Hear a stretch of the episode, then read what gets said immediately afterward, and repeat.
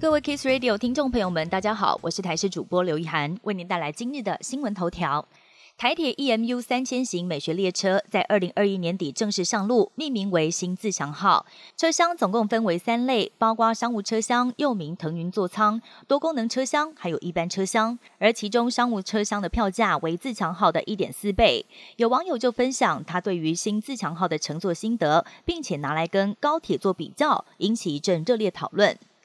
南投仁爱乡南丰村的圣本笃加油站遭到土石流灭顶，而当时站内的一名女员工提前闻到土石流味，紧急通知同事疏散，救了所有人一命。而至于这个土石流味是什么味道，农业部也给了解答：当现场出现腐殖土臭味，代表上游山崩树大量倒塌，从树木腐殖层散发出臭土味，代表即将发生土石流的可能性很高。那么这也是唯一可以靠嗅觉的方式发现土石流的征兆。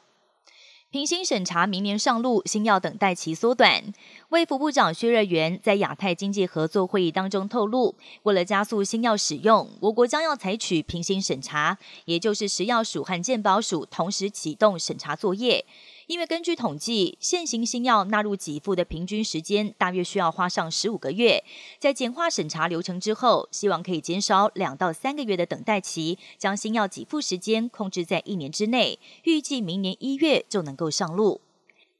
美台贸易倡议实施法案，拜登签署生效，台美贸易关系出现重大突破。美国白宫在七号发布了新闻稿，表示美国总统拜登签署美台二十一世纪贸易倡议首批协定实施法案之后，已经开始正式生效了。首批贸易协定涵盖便捷化、良好法制作业、服务业国内规章、反贪腐以及中小企业等五大议题。行政院政务委员邓正中表示，下一阶段谈判可能会锁定劳工、环保和农业三大议题。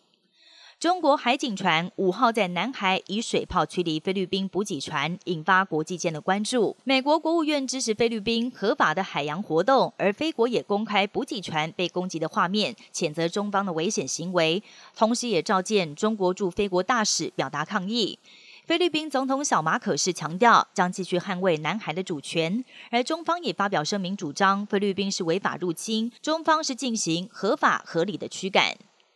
美国高龄议员究竟是不是任再度备受讨论。八十一岁的共和党参议员麦康诺在日前才在镜头前全身僵硬二十一秒，使得健康的问题备受关注。而另外一名高龄九十岁的民主党参议员范士丹，他也被发现在表决时不知所云，还要旁边的人不断提醒他说同意就好。他的认识能力因此被打上问号。同党议员也呼吁他早日退休。